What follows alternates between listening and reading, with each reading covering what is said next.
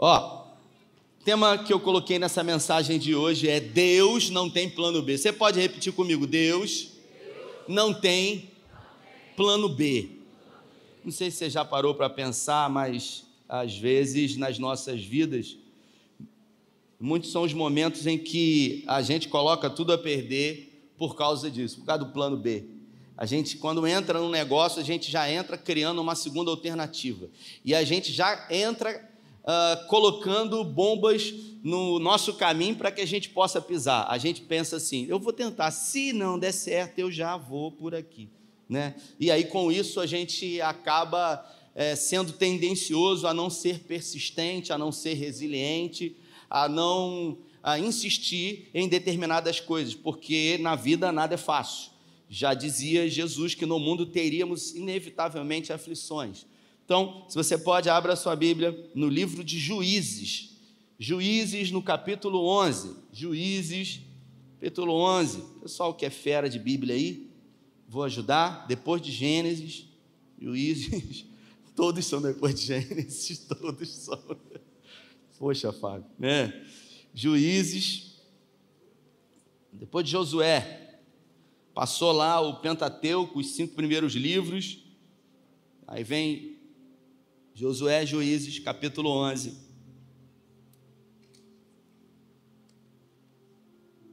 Isso. Você achou? Diga amém aí. Eles vão botar no telão, pode colocar aí, já pode projetar. É, capítulo 11, capítulo 11, versículo 1. Diz assim a minha tradução. Pode botar. Era então Jefté, o gileadita, valente e valoroso, vírgula, porém filho de uma prostituta. Mas o Gile, mas Gileade gerara a Jefté. Também a mulher de Gileade lhe deu filhos, e sendo os filhos dessa mulher já grandes, repeliram a Jefté e lhe disseram: Não herdarás em casa de nosso pai, porque é filho de outra mulher. Então Jefté fugiu de diante dos seus irmãos e habitou na terra de Tobi. E os homens levianos se ajuntaram com Jefté e saíram com ele. Até aqui, feche os seus olhos. Pai, essa é a tua palavra e nessa noite em graça pedimos que o Senhor ministre aos nossos corações. Que o Senhor torne essa palavra tua, que é poderosa, uma palavra prática para os nossos dias. Que possamos aprender aquilo que o Senhor tem a nos ensinar através do exemplo desse homem chamado Jefté. É o que nós te pedimos e te agradecemos em nome de Jesus. Amém. Como eu disse, o que muitas são as vezes que estragam coisas nas nossas vidas é o fato de termos plano B. É o fato de planejarmos e planejarmos muitas coisas a fazerem, né? Alguém um dia disse que quem faz muita coisa não consegue focar propriamente em uma e fazer nada direito. Aqui nós temos o, um dos juízes da nação de Israel, especificamente o nono juiz da tribo de Manassés. Uh, Jefté, ele era um guerreiro valente, o texto diz, porém, ele era filho de uma prostituta. Eu gosto muito desse herói da fé, afinal, Jefté, ele também se encontra na galeria lá dos heróis da fé, em Hebreus, no capítulo 11, mesmo sendo ele um filho de uma prostituta. O nome do pai dele era Gileade, ele era um gileadita. Ele morava na cidade de Gileade, que fica ali aproximadamente ao norte de Jerusalém, né? fica do outro lado do Rio Jordão. Ah, Gileade foi a primeira cidade que o povo de Israel conquistou antes de conquistar Jericó. Gileade é uma cidade que fica, como eu disse, do outro lado do Rio Jordão. E ali eles conquistaram essa cidade e ficaram nessa cidade por aproximadamente 300 anos. Eles, eles invadiram a cidade, colocaram para correr os moradores dessa cidade e conquistaram o direito de habitar, de morar, de plantar e de colher nessa cidade. O texto diz que o pai de Gileade, o pai de Jefté, Gileade, ele era casado com uma mulher e ele não tinha filhos no primeiro momento. E por não ter filhos no primeiro momento com a sua mulher, o pai dele, Gileade, acabou cometendo um adultério. Ele teve uma relação, ele teve um relacionamento extraconjugal. Ele se envolveu numa relação uh, com uma mulher que a Bíblia fala que era uma prostituta, uma mulher da vida. E ao se relacionar com essa mulher, ela engravidou. A Bíblia tá, ele tá, vamos orar por ele, que ele está manifestado aqui, gente. Isso. Em nome de Jesus, meu filho, fica quietinho aí. Acho que... E ao se relacionar com essa mulher, a Bíblia não fala se foi uma vez, se foram várias vezes. O que sabemos é que houve uma manifestação, houve uma relação, manifestação está ali ainda. Houve uma relação sexual extraconjugal e essa relação produziu uma criança. O texto nos dá a entender que Gileade ele teve uma atitude pelo menos nobre. Ele, ao ser informado de que a sua, ah, de que essa relação teve fruto de um filho, ele chegou para sua mulher e ele disse para ela: Olha, eu tive uma relação extraconjugal e agora ela está grávida. E tudo dá a entender que a mulher dele perdoou ele e ele levou aquela criança para casa depois que nasceu. E Jefté, obviamente, foi criado ali, né, pela sua madrasta com o seu pai. Só que se a gente observar a Bíblia, a gente vai entender que Gileade ele teve mais seis filhos além de Jefté. E depois de um certo tempo, o seu pai veio a morrer e, obviamente, os seus irmãos se levantaram e disseram o seguinte: Olha, você não tem direito a nada aqui, afinal, você é filho de uma prostituta, você não é filho da nossa mãe. E aí entra aquela situação da madrasta, que provavelmente já tinha realmente alguns depósitos ali no seu coração, reticências em relação a esse fruto de uma relação extraconjugal, que permitiu que isso acontecesse. Jefté, ele era o primogênito, e como a gente conhece a cultura judaica, sabe que todo primogênito tinha direito de uma parte a mais na herança e também seria o sucessor direto do seu pai. Ele seria o chefe, ele comandaria a partir de agora a família. Os seus irmãos, o texto diz que foram os seus irmãos que se levantaram e disseram para ele: Você não tem direito a nada. E colocaram ele para fora de casa. E mandaram ele embora. Algumas correntes teológicas, teológicas nos trazem entendimento de que Jefté ele tinha aproximadamente entre 17 e 25 anos de idade. E ele foi botado para fora. E os moradores da cidade de Gileade permitiram que isso acontecesse. E aí você imagina uma criança que não pediu para vir ao mundo, ah, uma criança que foi fruto de uma relação extraconjugal, mas que não tinha nada a ver com isso. Não fez as escolhas, foi fruto de escolhas de pessoas que, que fizeram por ele. Ele nasceu num lar que ele não pediu para nascer, numa relação realmente extraconjugal, ele foi provavelmente alvo de ódio da sua madrasta, por consequência também dos seus irmãos, e depois da morte do seu pai, que o protegia, ele foi colocado para fora de casa. E aí a gente começa a ter um panorama de uma pessoa que foi rejeitada, que a mãe era uma prostituta, que o pai havia morrido e que agora não tinha ninguém. A Bíblia, quando faz menção sobre ele, diz: Jefté, o gileadita, era um guerreiro valoroso ou valente, como a tradução Almeida diz. E aí eu gosto muito disso, sempre que falo sobre ele, cito essa parte do texto, porque tem uma vírgula, e todos, todas as vezes que num texto tem uma vírgula, essa vírgula ela representa uma pausa, Isa. E o texto diz: ele era valoroso, hoje ele é dita, vírgula. Porém, repita comigo, porém, porém, ele era filho de uma prostituta.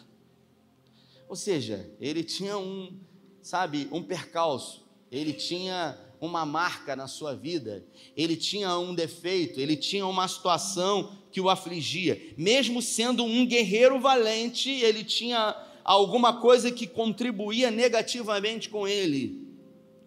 Ele era valente, mas, sabe, filho de uma prostituta. É o mais, é o porém, é o no entanto, então. E eu acabo entendendo que todo mundo, Railan, na vida tem um porém. Todo mundo na vida tem uma vírgula. Todo mundo na vida tem um mais. Talvez o seu porém não seja o porém de Jefité. Mas você tem um porém assim como eu. Eu hoje posso ser considerado um pastor de uma igreja, mas eu posso ser intitulado como alguém que quando era foi jovem, não teve a presença paterna e materna. E isso realmente está diretamente ligado à minha construção de vida, às minhas questões, os meus atravessamentos. O texto diz que ele, ao ser colocado para fora pelos seus irmãos, ele resolveu se dirigir a um distrito da Síria, uma espécie de colônia da Síria, uma cidade chamada Tobi. E ali ele se juntou com malfeitores, com pessoas que tinham problemas no caráter. E depois de algum tempo de estar com esses homens ali, Jefté acabou se tornando o líder desses homens. E Jefté, ele acabou promovendo algumas ações, algumas correntes teológicas extra-bíblicas, dizem que ele produzia alguns assaltos, alguns roubos a pessoas que tinham muito dinheiro e ele repartia com os pobres. Ele acabava promovendo uma espécie de ação social. E eu acabo percebendo que o texto nos dá a entender que ele se tornou o líder daquelas pessoas. Ele foi alguém que conseguiu, nesse primeiro momento, romper as dificuldades que ele viveu, os abandonos sofridos, as questões na sua alma, porque é fácil a gente falar dele e dizer que ele era filho de uma prostituta. O difícil é tentar se colocar no lugar dele. Como foi difícil com 25 anos ou com 17 anos descobrir que aquilo que você pensava sobre o seu futuro não ia mais acontecer e a sua vida acabou. Você precisava buscar um novo meio de vida, você não tinha mais proteção, você não tinha mais provisão, você não tinha mais abrigo, você não tinha mais nada. E ele teve que ir embora, e ele teve que se virar por conta própria e ele se juntou com gente que não havia sido criada como ele, mas a despeito disso, ele se tornou líder daquele povo. E depois de 300 anos estando morando naquela terra, a nação de Israel começou a ser invadida pelos Amonitas, que começaram a se levantar, a invadir aquela terra, e agora, uh, por consequência de terem se voltado contra Deus, o povo de Deus, mais uma vez deveria passar por dificuldade para se voltar para ele.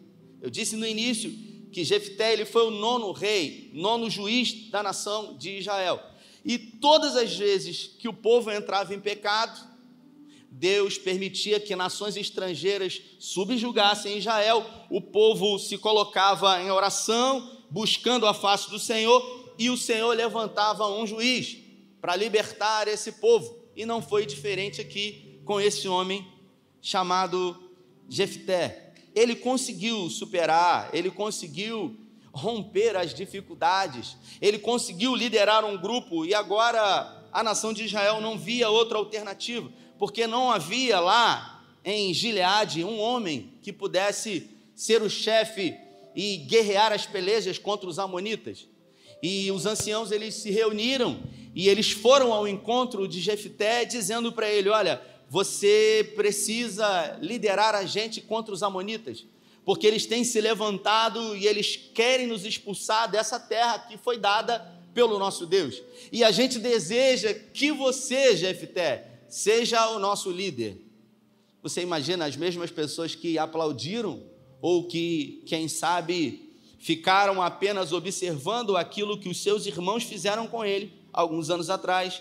Agora essas mesmas pessoas olharam para Jefté e observaram a volta que ele conseguiu dar, a superação. Jefté, ele se tornou uma pessoa ah, que foi idealizada como um líder.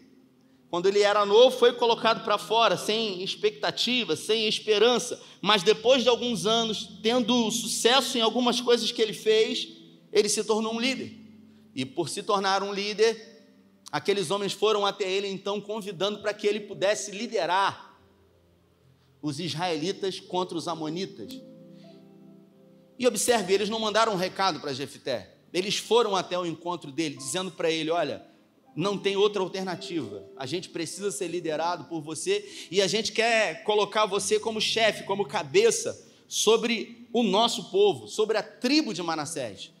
Jefté ficou muito intrigado e o texto diz que Jefté então perguntou para eles: Ué, alguns anos atrás vocês viram o que os meus irmãos fizeram por mim e vocês simplesmente ficaram apáticos, vocês aplaudiram e agora vocês vêm aqui diante de mim dizer que eu sou a única pessoa que posso libertar e liderar o povo de vocês contra os amonitas.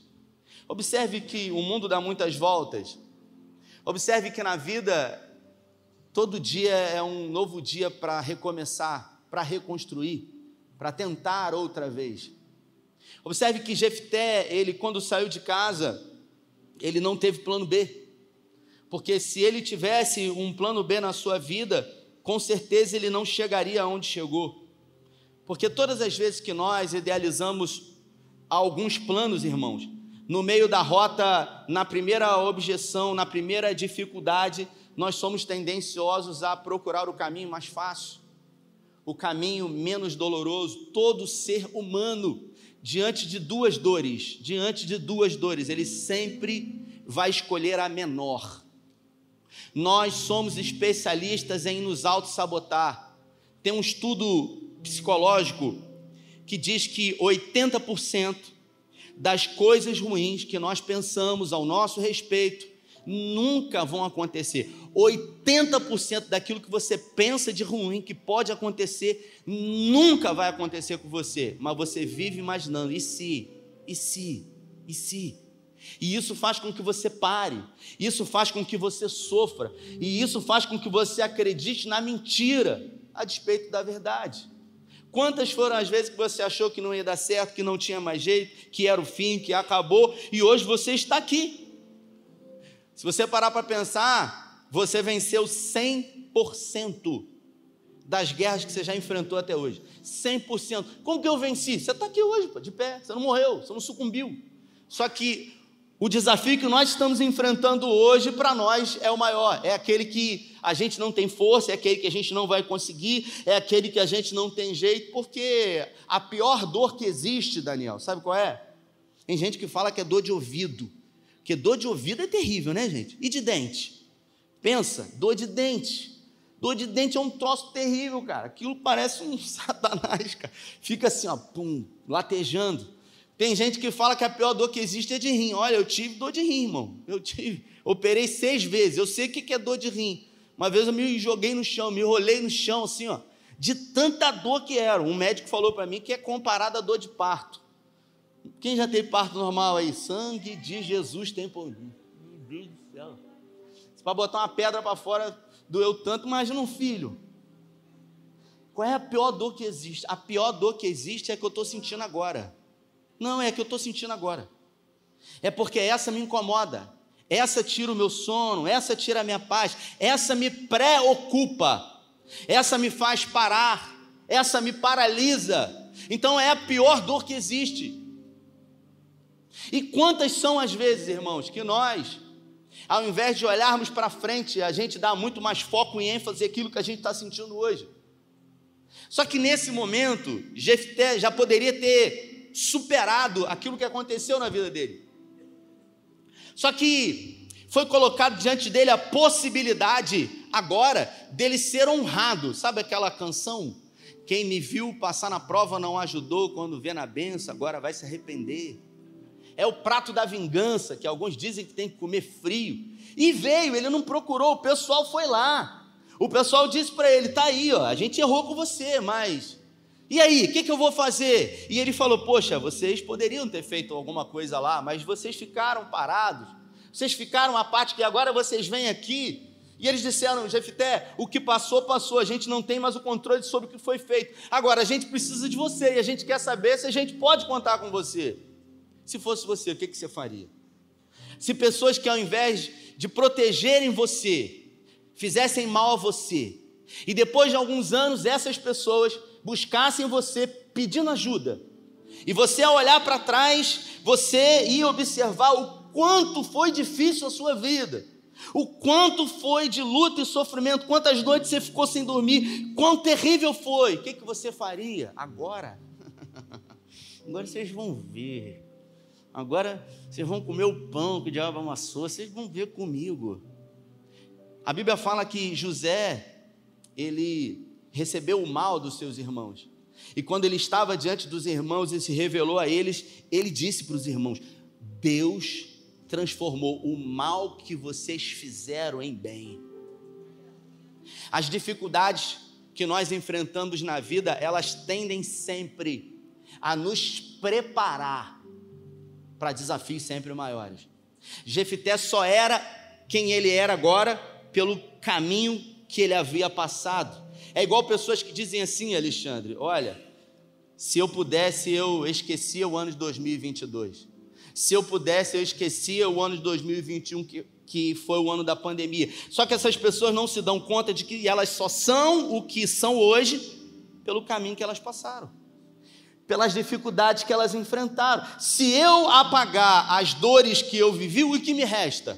A vida não é feita só de momentos bons, mas também de fases ruins. Afinal, quando as dificuldades vêm, elas acabam me fortalecendo elas acabam exercitando a minha fé. E Jefté, então, ele se colocou à disposição.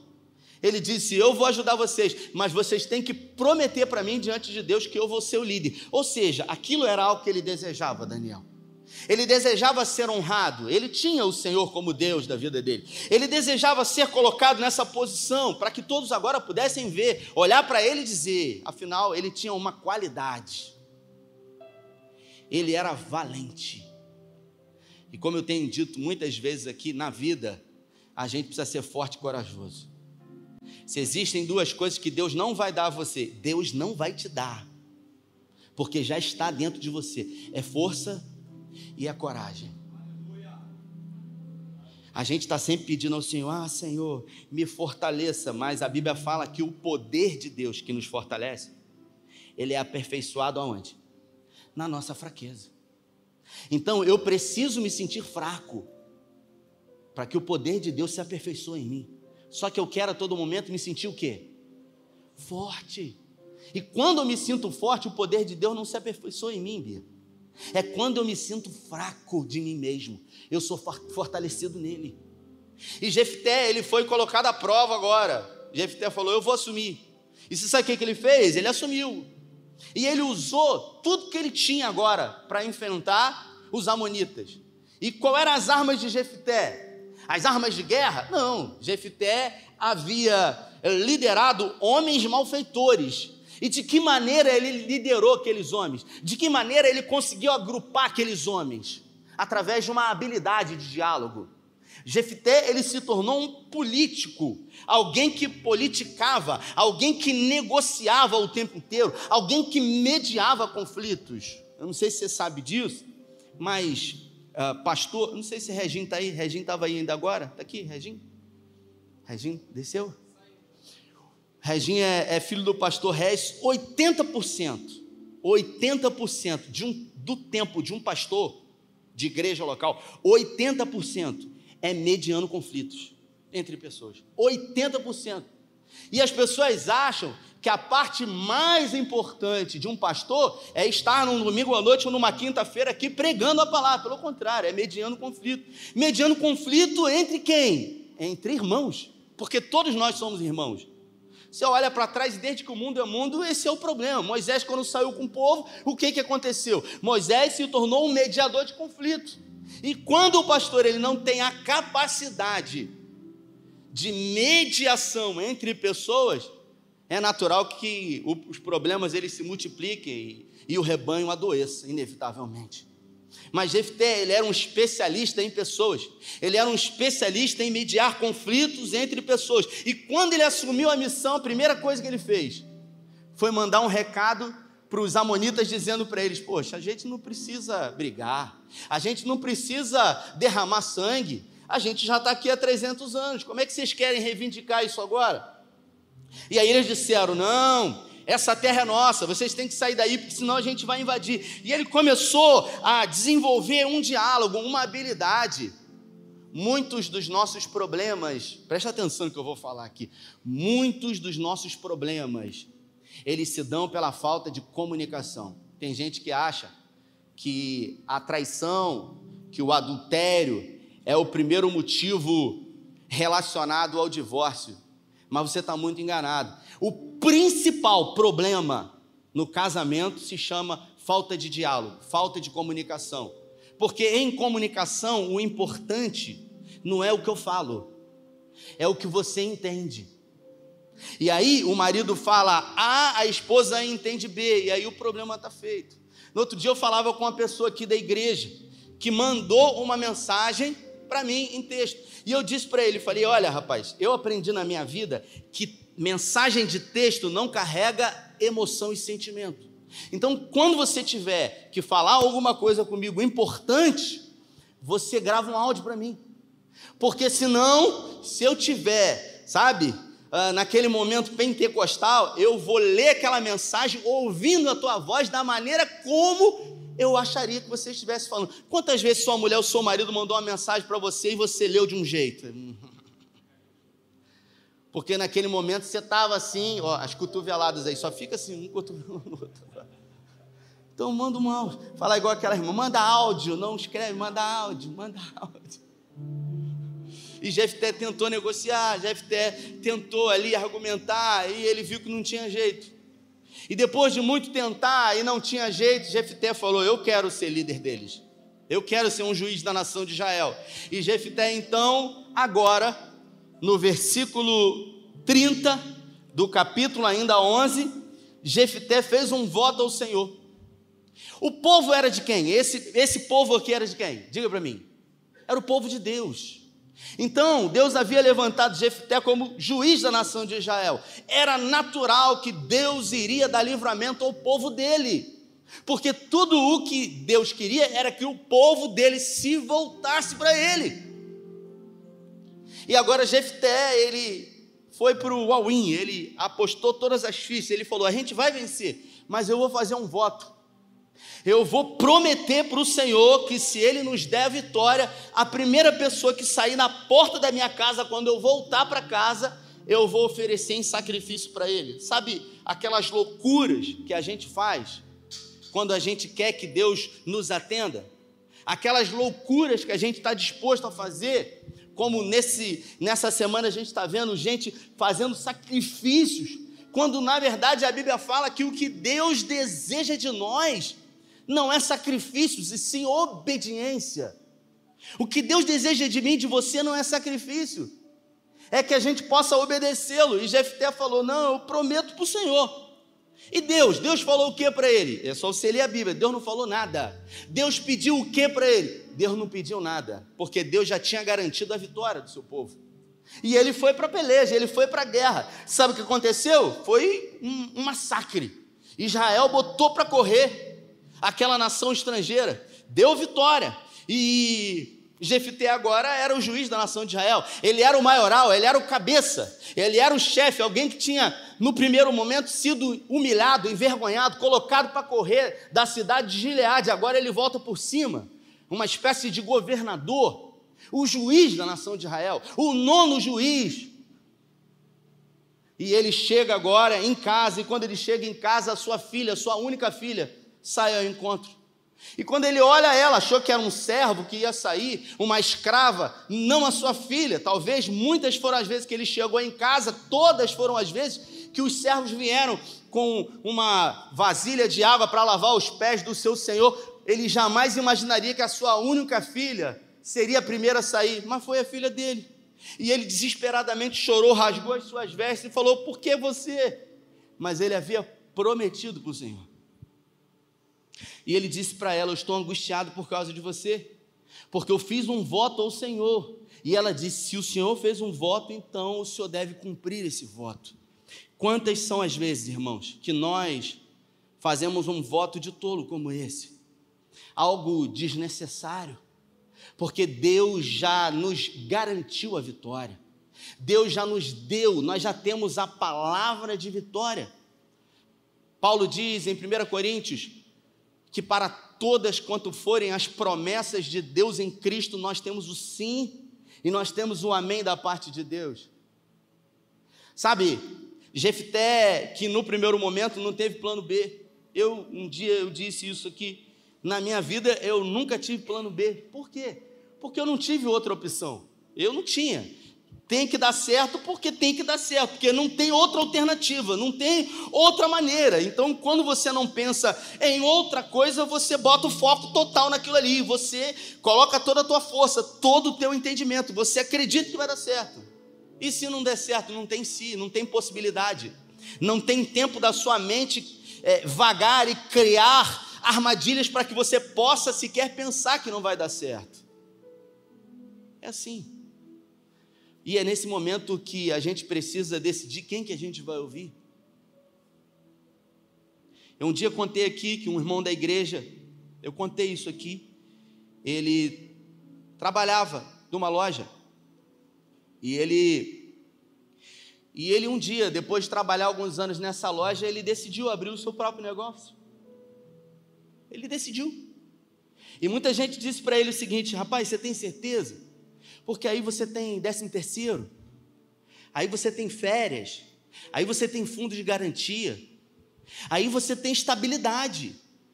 Sabe, o fracasso, ele quer companhia.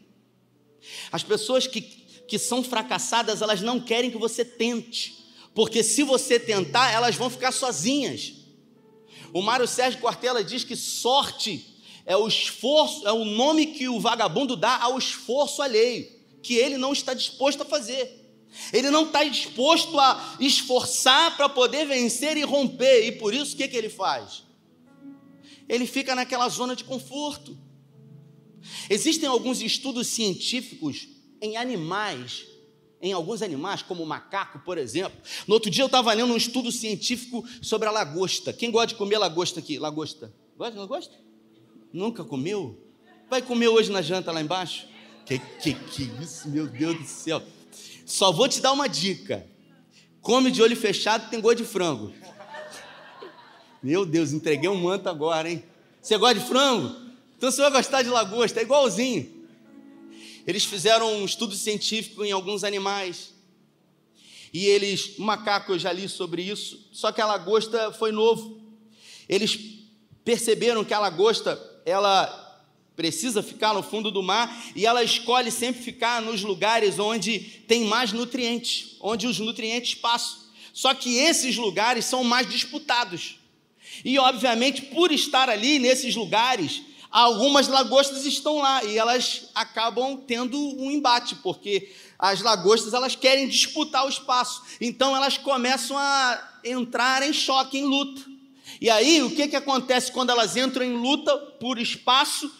Para sobrevivência. Elas acabam ferindo umas às outras e às vezes uma arranca o olho da outra, arranca uma pinça da outra, e nesse momento, quando há esse embate no cérebro da lagosta, é liberado uma espécie de hormônio quando a lagosta é ferida.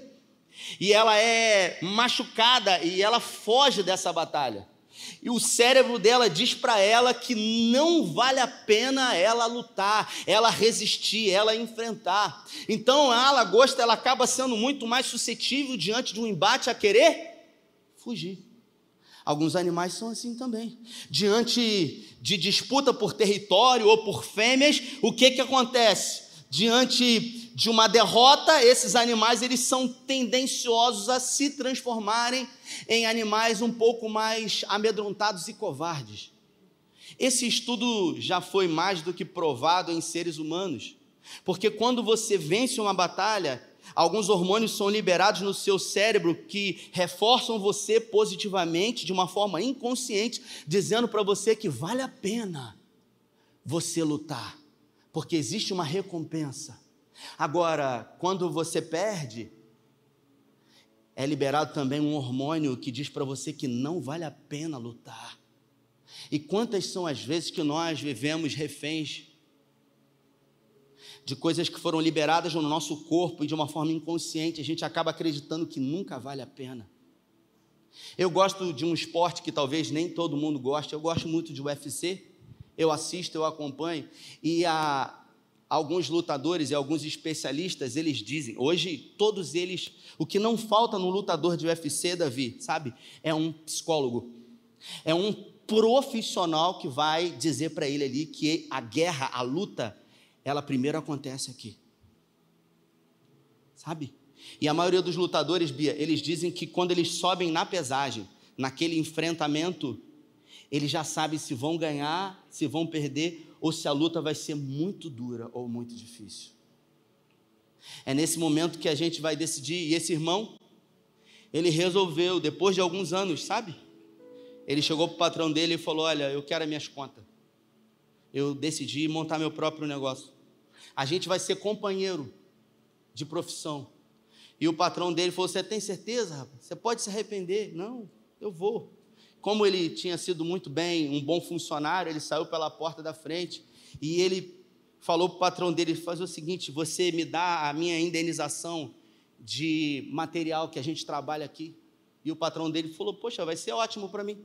E ele montou, alugou uma loja em Cabo Frio e ele montou lá, botou uma vitrine. E agora ele, com sonhos no coração, depois de muitos anos trabalhando para os outros, ele decidiu trabalhar para ele. Ele teve atitude, sim ou não, gente? Ele teve fé, era um homem de Deus, sim ou não, gente? Sim. Só que na vida, nada é fácil. E não é fácil para ninguém. Ele acreditou, pô. E ele ficou ali. E você sabe o que, que aconteceu logo no primeiro mês ou no segundo mês, eu não me lembro? Ele estava ali atrás do balcão, vendendo aquelas coisinhas dele, e de repente entra um homem. E o cara tira da bolsa um 38, bota na cara dele e fala: pega tudo que está na vitrine aí é um assalto. E aí ele, desesperado, pelo amor de Deus, ele não colocou aqueles relógios dentro da mochila do assaltante, ele colocou os sonhos dele. Porque era muito mais do que objetos sendo vendidos, eram sonhos dele. E ele entregou tudo. O, a vida dele mudou em alguns minutos, e é nesse momento, irmãos, que Provavelmente o cérebro dele mandou algumas mensagens dizendo, talvez, para ele: Olha, viu, não valeu a pena. E você imagina as pessoas quando ficaram sabendo, disseram para ele assim: Cara, eu não te falei, vai lá, cara. Vai lá, fala com o seu ex-patrão. Eu tenho certeza que ele vai te dar uma oportunidade. Eu tenho certeza que ele vai abrir uma porta para você. Eu tenho certeza, cara, que você for um bom funcionário, você vai conseguir. Sabe o que, que ele fez? É nesse momento que a gente precisa decidir o que realmente a gente quer, aonde a gente quer chegar. Ele falou: não, não. Ele chamou o pai dele. Ele falou: ninguém nessa vida, ninguém nessa vida acredita mais em mim do que o meu pai. E ele falou: pai, eu preciso da sua ajuda. Eu sei que o senhor não tem dinheiro, mas eu queria que o senhor pegasse no banco um empréstimo de 20 mil reais para eu recomeçar. E você sabe o que, que o pai dele falou para ele? Meu filho, eu acredito em você. Esse irmão hoje está com cinco lojas nesse ramo, muito bem sucedido. E quando as pessoas olham para ele e olham para as lojas dele, você sabe o que, que as pessoas dizem? Foi sorte. Esse aí hum, teve sorte na vida. Quantos olham para a história de Jefté, que se tornou um juiz da nação de Israel e dizem: Você, Jefté, você teve sorte. A gente precisa escolher nos momentos difíceis na nossa vida o que, que a gente vai fazer com as dificuldades. Se elas vão ser um paralisador, alguma coisa que vai fazer com que a gente recue e volte atrás, ou se a gente vai pegar a dificuldade e colocar ela como um combustível para viver os nossos sonhos. Porque a vida não é fácil para ninguém, mas é possível. Quando a gente tem fé, mas também quando a gente tem força e coragem. Se coloque de pé. Deus é especialista em levantar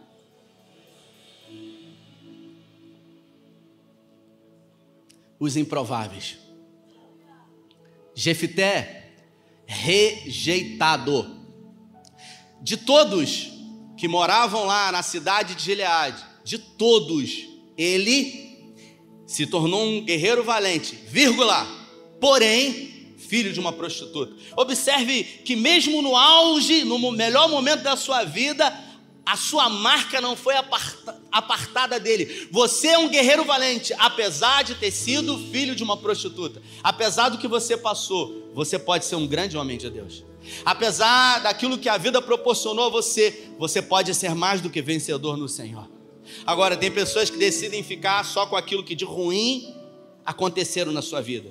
São pessoas que têm o hábito de se autocomiserar são pessoas que têm o hábito de se abraçar com a dor, se vilipendiar e dizer: Ah, na minha vida sempre foi assim, porque esse testemunho que eu contei desse irmão que está aqui.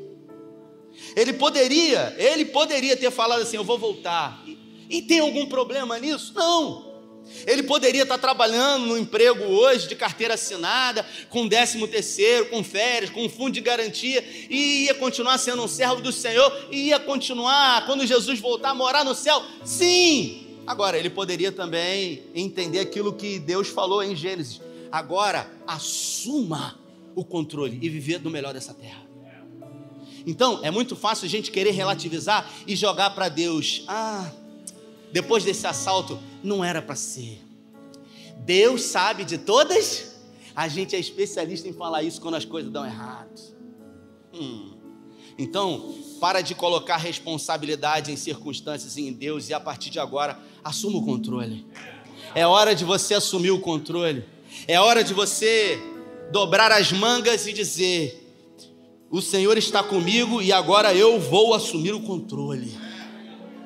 Então eu quero convidar você nessa noite a adorar ao Senhor e abrir mão de uma coisa muito difícil, talvez, mas que vai fazer com que os seus dias sejam diferentes a partir de hoje você vai abrir mão do seu plano B. Você vai decidir viver naquilo que você quer. E se não der certo, vai dar certo.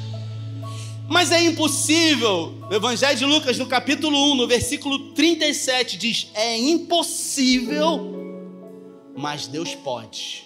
Porque Deus realiza o impossível. É isso. No final, no final, ou você vai dar testemunho, ou você vai dar desculpa. É você que escolhe. É você que escolhe o que você vai querer deixar de legado para a sua posteridade. É você que escolhe o final. Por quê? Porque Deus já deliberou para nós o sim e o amém. Eu queria que você fechasse os seus olhos. Feche os seus olhos. Aleluia. Vamos orar.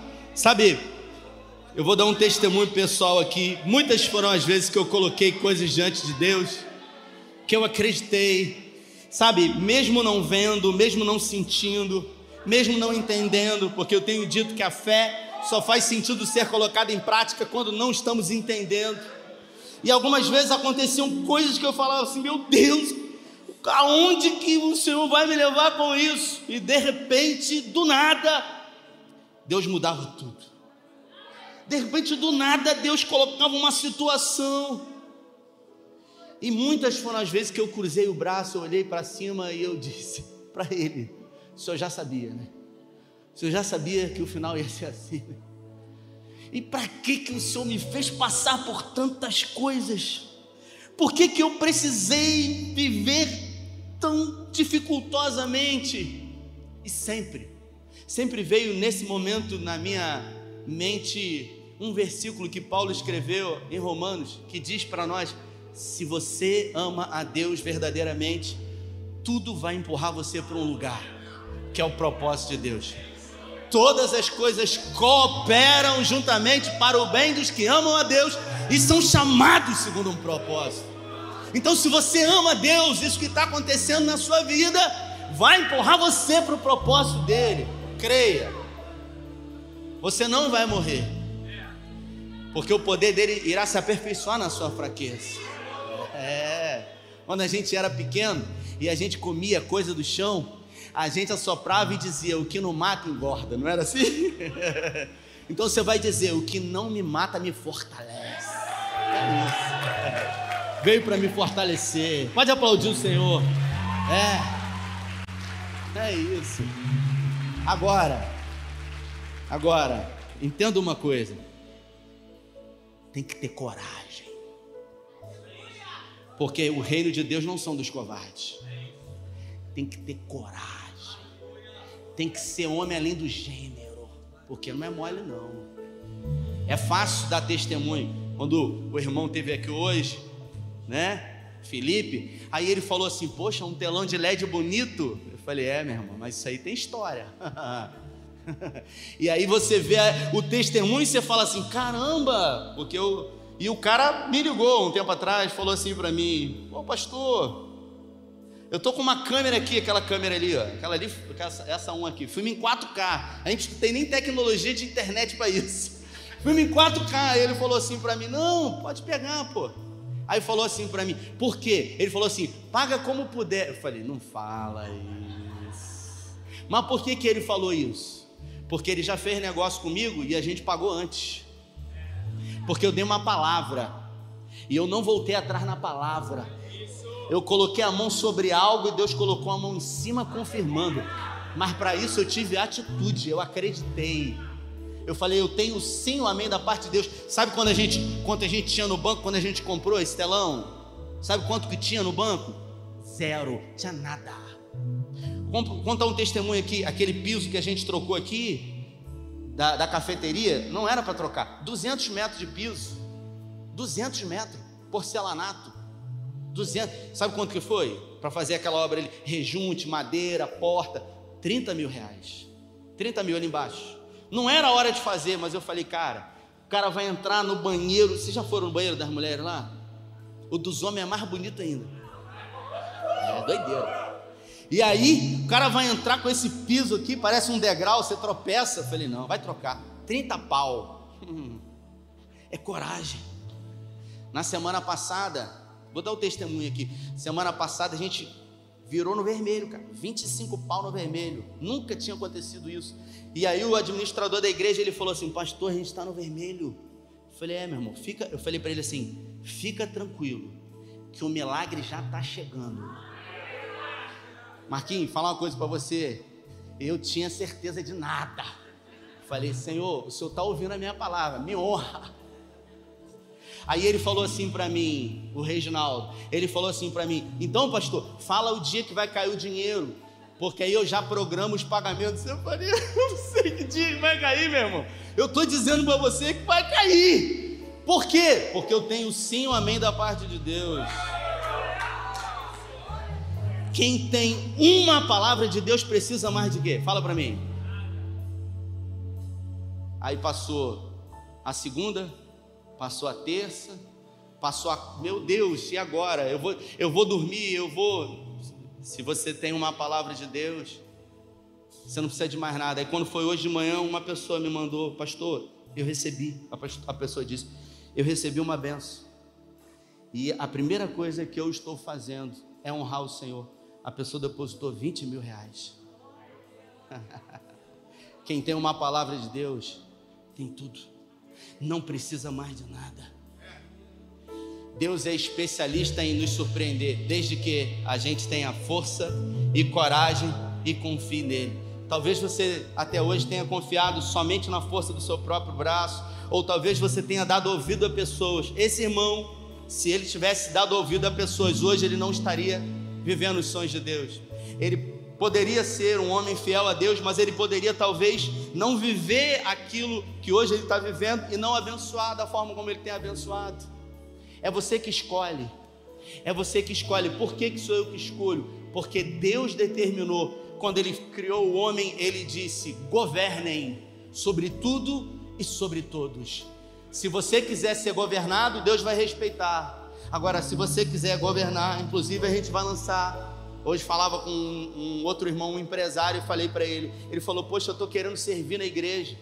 Acho que ele tem umas 15 lojas. Aí eu falei para ele: No ano que vem, nós vamos montar uma turma aqui de empreendedorismo para a gente capacitar pessoas. Para que a gente possa impulsionar pessoas a viver o extraordinário. Se essa palavra, se esses louvores, se essa atmosfera falou com você, eu queria que você colocasse suas duas mãos no seu coração. E se existe alguma coisa que você acha que tem aprisionado você, que tem atrapalhado você, eu queria, no nome de Jesus, orar por você, mesmo no seu lugar. Eu queria orar por você. E eu quero, no nome de Jesus, repreender os seus pensamentos, que muitas vezes são contrários, as vozes que ecoam dentro de você, que dizem que não é para você, porque você tem essa vírgula, porque você tem esse porém. Apesar disso, você pode ser um herói da fé. Porque heróis da fé não são homens e mulheres perfeitos, e sim corajosos, pessoas que decidiram viver o extraordinário. Na verdade, eles são improváveis.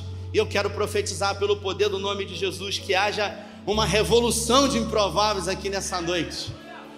Que Deus revolucione a sua vida, que Ele mude você do lugar onde você está, mas que para isso a sua fé seja exigida de você que você assuma o controle, que você decida viver no nome dele o extraordinário. Pai, é no nome de Jesus que nós colocamos as nossas vidas diante do Senhor, mas também colocamos os nossos medos, os nossos temores, os nossos anseios, as nossas ansiedades, as nossas preocupações. Senhor, aquilo que tem falado para nós que já não tem mais tempo, que já tem, que não tem mais jeito, que já passou o tempo, que já passou a hora, que ninguém pode fazer. O que nós temos é uma palavra sim e amém da parte do Senhor. E quem tem uma palavra do Senhor não precisa de mais nada. Por isso voltamos para a posição hoje e declaramos que assim seja, viver o extraordinário do Senhor nas nossas vidas. Nós decidimos hoje aquilo que nos cabe, assumiremos o controle, teremos força e coragem. E quando eu pensar em desistir, o teu poder irá se aperfeiçoar em mim. Pai, nos fortaleça, Senhor. Derrama sobre as nossas vidas agora, assim como o Senhor se apoderou de Jefité, derramando sobre ele o teu Espírito Santo, assim como o Senhor derramou sobre Davi o teu Espírito Santo, fortalecendo para que eles possam viver o impossível e que possamos testemunhar, edificar fé de pessoas sobre tudo quanto o Senhor tem feito na nossa vida. Guarda a nossa casa, Senhor, os nossos filhos, todo o intento do inferno sobre nós que seja repreendido. É o que nós te pedimos e te agradecemos. Em nome do Pai, do Filho e do Espírito Santo. Se você crê e concorda, dê a melhor salva de palmas a Ele.